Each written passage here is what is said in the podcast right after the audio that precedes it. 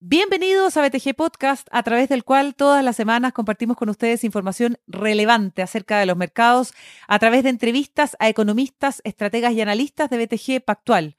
Hoy saludamos a Pablo Bello, el gerente de renta variable de BTG Pactual Asset Management. ¿Cómo estás, Pablo? Un gusto saludarte. Hola, Cata. Muy bien. Muchas gracias. Gracias a ti por acompañarnos. Hay mucha expectación por el resultado. Más que expectación, en realidad, análisis. La gente quiere saber qué es lo que podemos esperar para las próximas semanas, con miras ya a la segunda vuelta de las elecciones presidenciales.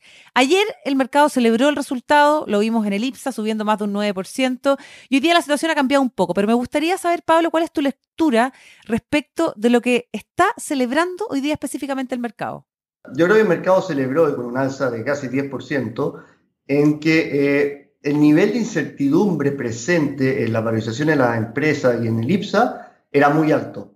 Y creo que fue una gran sorpresa para todos que el equilibrio que se logró tanto en, los, a nivel de diputados y senadores reduce considerablemente eh, esta incertidumbre, dado que independiente de quién salga presidente, tanto Boric o Cast, eh, las medidas y cambios que ellos pueden hacer más de mediano y largo plazo van a estar mitigados por esta fuerza equilibrada de la Cámara. Y con eso eh, abrió el apetito a inversionistas locales que estaban muy ausentes en el mercado, que incluso habían sido vendedores netos entre octubre y noviembre, tanto por los fondos mutuos y la AFP, a volver a interesarse en la bolsa local. Y dado que no hay más potenciales vendedores, bueno, el IPSA terminó subiendo un 10%. ¿Eso debería mantenerse en los próximos días, Pablo? El mercado, bueno, el mercado accionario siempre es volátil, depende tanto de cosas que pasan afuera como tanto eh, las noticias que tenemos aquí en, en, Chile. Yo creo que va a depender mucho de todas las, encuestas que debiéramos empezar a ver quizás este fin de semana, eh, favoreciendo a alguno que otro candidato eh, para la segunda vuelta. Ahora, obviamente, ya hemos visto que eh, si, la encuesta favorece un poco más a CAS, obviamente va a aumentar el apetito por riesgo y debería tender a favorecer a IPSA. Y en lo contrario, si eh, sale favoreciendo a Boric, va a disminuir un poco este apetito por riesgo y podríamos ver nuevas caídas. Va a ser un mes volátil. Vienen además las discusiones en torno al cuarto retiro que podrían reactivarse. ¿Qué podríamos esperar de este mes? ¿Qué posición recomiendas hoy día tú tener hacia la renta variable? Yo creo que la renta variable, obviamente, en este minuto de volatilidad es para personas o inversionistas que tienen un apetito por riesgo eh, mayor al usual o mayor al promedio. Yo creo que también no hay que descartar o, seguir considerando que todo este año eh, todos los inversionistas se preocupan mucho del ambiente político y las empresas le está yendo muy bien, la economía también ha andado muy bien, los resultados son muy buenos, para, para todas las empresas están generando mucha caja y las valorizaciones, a pesar de que haya subido 10% ahí en la bolsa, siguen siendo de los niveles más bajos que hemos visto en la historia de Chile. Por lo tanto, si uno tiene una mirada más de mediano plazo, yo creo que sigue habiendo un punto de entrada atractivo en el mercado local, pero sin descartar que el día siguiente, por cualquier tipo de noticia, pueda caer un 3% el IPSA. Sí, solo para valientes. Pablo, Pablo Ello, ¿cuáles son los sectores más castigados eh, desde el punto de vista de los estados financieros, de estos reportes y resultados de empresas que tú mencionabas?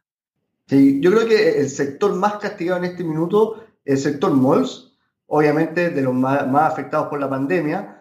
Y, ahora con el proceso de vacunación que ha sido tremendo en Chile, creo que ha sido de los más exitosos, ya varios de nosotros, casi todos estamos ya con tercera vacuna, eh, y las medidas de, eh, del MinSal de que ya no volvemos a las, a las cuarentenas duras que vivimos, eh, creo que es un sector que va a seguir generando flujo caja. Hemos visto la gente ya ha vuelto de nuevo a los malls, sigue comprando agresivamente, eh, utilizando toda esta plata de los tres retiros que, que están en los bolsillos de muchas personas.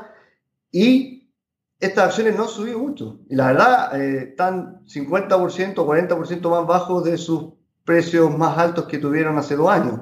Por lo tanto, vemos un espacio ahí en este sector el otro sector que nos gusta también es el sector retail, de nuevo, también beneficiado por los tercer retiros, con las ventas que siguen creciendo en torno al 50% o por sobre el 50% versus el año pasado, mostrando muy buenos números.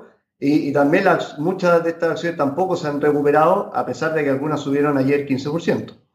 Y yo creo que la última es el sector utility, especialmente el sector eléctrico. Creo que el sector eléctrico eh, tenía un, un, escenario de incertidumbre muy alto y ahora que comentamos que ha bajado un poco este escenario, creemos que también son empresas que ofrecen una generación de caja muy atractiva, bajas valorizaciones y por lo tanto una buena inversión de mediano plazo.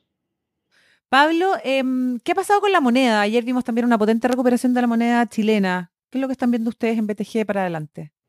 Sí, la moneda igual me sorprendió un poco. O sea, el 2% de apreciación versus el alza del IPSA de 10%, creo que eh, fue menos de lo esperado. Yo, yo, hubiera esperado más cercano a 800, incluso menor a 800. Yo creo que la moneda le queda espacio para seguir apreciándose. Eh, el cobre también eh, ha estado fuerte y volátil, pero siempre en torno a niveles de 4.40, hoy día sigue subiendo. Eh, y yo creo que em, en el corto plazo, yo creo que tengo un sesgo en la apreciación. Ahora de nuevo, en escenarios de volatilidad o todavía incertidumbre de quién va a ser el próximo presidente, eh, obviamente un cast impulsaría la moneda a niveles 750 y un escenario siendo Boric eh, podría ser 850 o superior. Por lo tanto, también siguen divididos y probablemente el peso se va a estabilizar en torno a 800, que es justo el punto medio más o menos de los dos escenarios. ¿Cuáles son los hitos de este mes, Pablo Bello, con miras y en el camino a la segunda vuelta? ¿Cuáles son los hitos a los cuales tú le prestarías atención?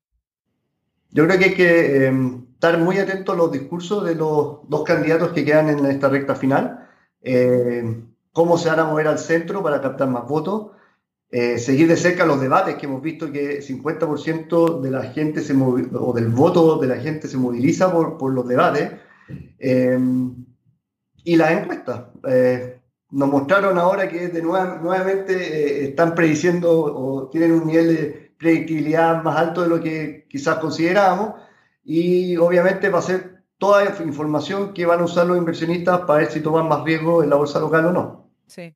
¿Mejora el escenario del peor de los casos que en algún momento se vio venir meses atrás, Pablo?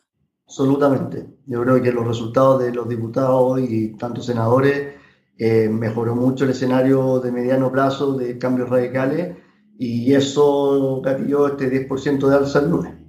Respecto de los sectores regulados, eh, algo mencionaste eh, en el comienzo de, esta entrevista, de este podcast, Pablo, pero te quería preguntar respecto del rol de la Convención Constituyente, que también, dicen muchos, podría tender a moderarse en sus eh, discusiones con miras a una segunda vuelta bastante más reñida. Me gustaría esperar eso, no sé si va a pasar, dado el discurso que han tenido últimamente. Pero si se da eso, obviamente los sectores regulados se van a venir beneficiados de, estos probables cambios que traiga la Constitución.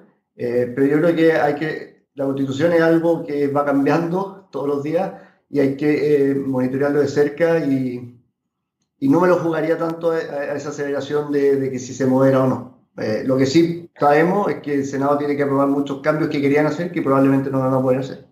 Perfecto, pues Pablo Bello, gerente de renta variable BTG Pactual Asset Management, muchísimas gracias por haber estado hoy día con nosotros en BTG Podcast. Gracias, Catalina. Y ustedes, amigos, atentos a las actualizaciones de BTG Podcast. Hasta pronto.